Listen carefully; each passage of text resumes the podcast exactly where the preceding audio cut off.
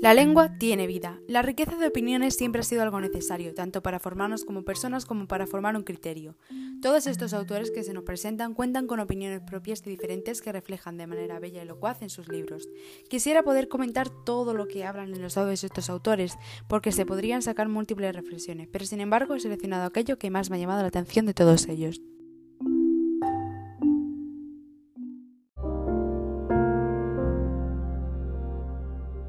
Comenzamos con Olga Novo, una gran poetisa y ensayista gallega que recibió el Premio Nacional de Poesía gracias a su libro Felicidad, del que habla en esta entrevista. Este libro, conformado por un gran número de poemas, trata de una gran variedad de temas donde podemos encontrar desde el feminismo hasta la antítesis entre la vida y la muerte. Lo que más me ha llamado la atención es cuando Olga nos dice creo que eh, pocas experiencias en la vida pueden eh, ofrecernos capacidad de comprender eh, el amor en su, en su esencia, en su radicalidad. Eh, cualquier madre da la vida por un hijo, por una hija. ¿Realmente solo comprendemos el amor cuando llevamos una vida dentro? Personalmente no estoy ni a favor ni en contra de esta reflexión, sino que desde mi punto de vista creo en los diferentes tipos de amor. Es decir, no es lo mismo el amor que se le tiene a un amigo o amiga que a tu pareja. Tampoco lo es el que le tenemos a un familiar que a un hijo o hija.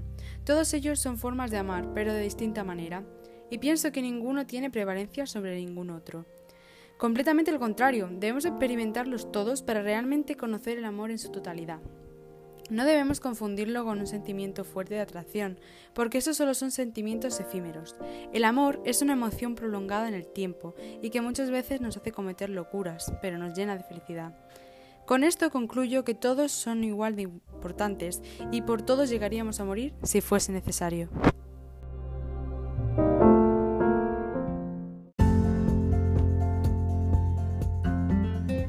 Continuando con el tema de la muerte y el paso del tiempo, tenemos a Carlos López Otín, catedrático de bioquímica de la Universidad de Oviedo y que cuenta con un gran reconocimiento a nivel internacional, y nos presenta su ensayo El sueño del tiempo. Como indica el título del libro, este nos habla del paso del tiempo y las diferentes maneras de verlo, y debo decir que nunca me habría imaginado todas las maneras de las que puede estar presente.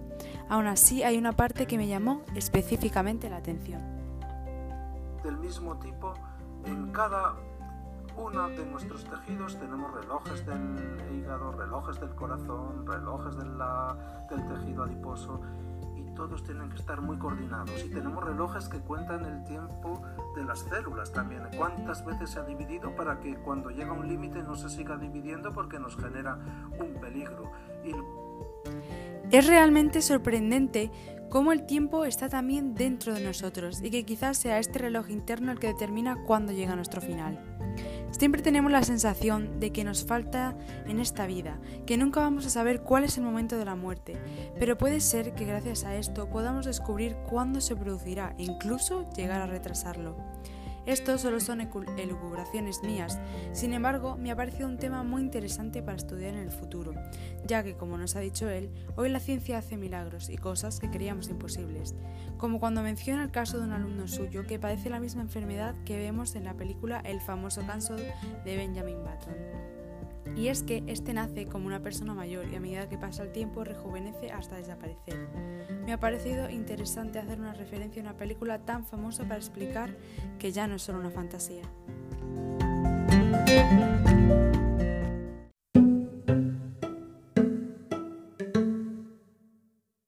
¡Uy! Tenemos por aquí a Irene Vallejo, filóloga y escritora española, que parece que también quiere decirnos algo sobre el tiempo. Precisamente, ¿no? Que algo eh, finito y frágil y material eh, puede ser el vehículo portador de nuestros sueños, de nuestros conocimientos, de nuestro pasado y de nuestras tradiciones. Es, esa aparente paradoja de que lo infinito cabe en lo finito. Que nos habla del libro como el vehículo para viajar a lo largo de las diferentes generaciones. Solemos restarle importancia a la tarea que tienen, pero si no existiesen, ¿qué habría sido de nosotros? No se sabría, y desde luego que no viviríamos en las mismas condiciones que ahora. El libro siempre ha cumplido una función más importante de lo que algunas personas quieren reconocer, y gracias a ellos hemos podido avanzar y no retroceder en el tiempo.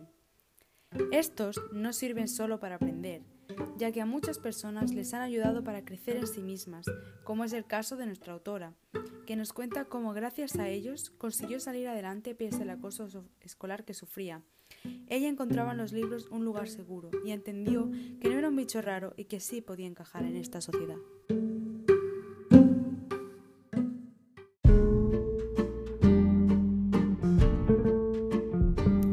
Es duro sentirse rechazado por la gente, pero esto no siempre es así, y cada vez más a menudo se rompen esos estándares, como lo hace Andrés Neumann, narrador y poeta hispanoamericano, en su libro Anatomía Sensible, que rompe con los estereotipos establecidos.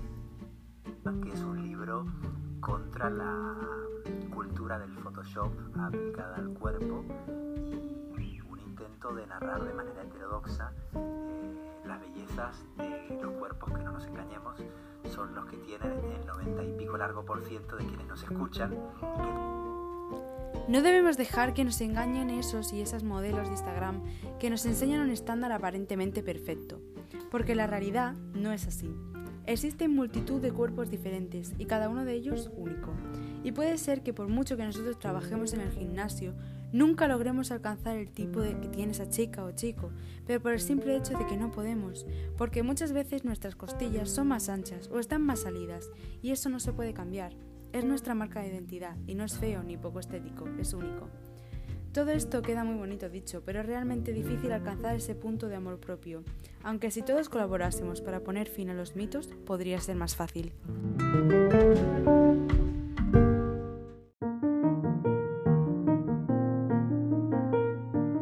Hablando también de los criterios de la sociedad, tenemos a Lola Pons, filóloga y profesora española en la Universidad de Sevilla, con su libro El árbol de la lengua. Y Lola nos dice, Hablar bien no depende de la pronunciación depende de la riqueza fonética, de construir, perdón, de la riqueza léxica, de la construcción sintáctica,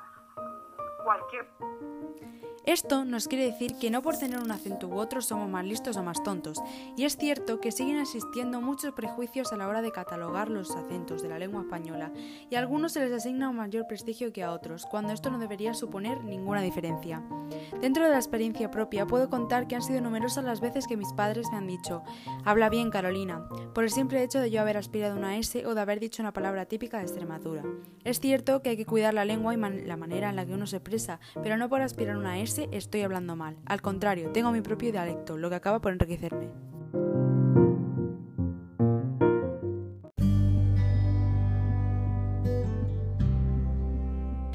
Como conclusión de todo esto es que a pesar de que todos los audios tratan de temas distintos, todos comparten algo en común, que es la escritura, ya sea de poemas, ensayos, cuentos, etc.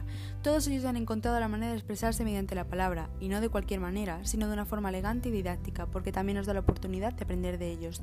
Ha sido una experiencia verdaderamente gratificante poder escuchar a todos estos autores y me abierto los ojos ante temas que nunca antes había observado desde esa perspectiva.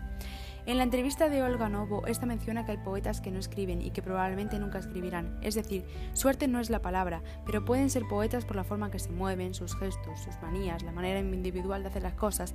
Y debo admitir que me ha gustado mucho este fragmento, porque normalmente la poesía está asociada a la escritura, pero aquí Olga nos dice que podemos encontrar poesía en todos los ámbitos de nuestra vida cotidiana. Yo me considero poeta. ¿Y tú?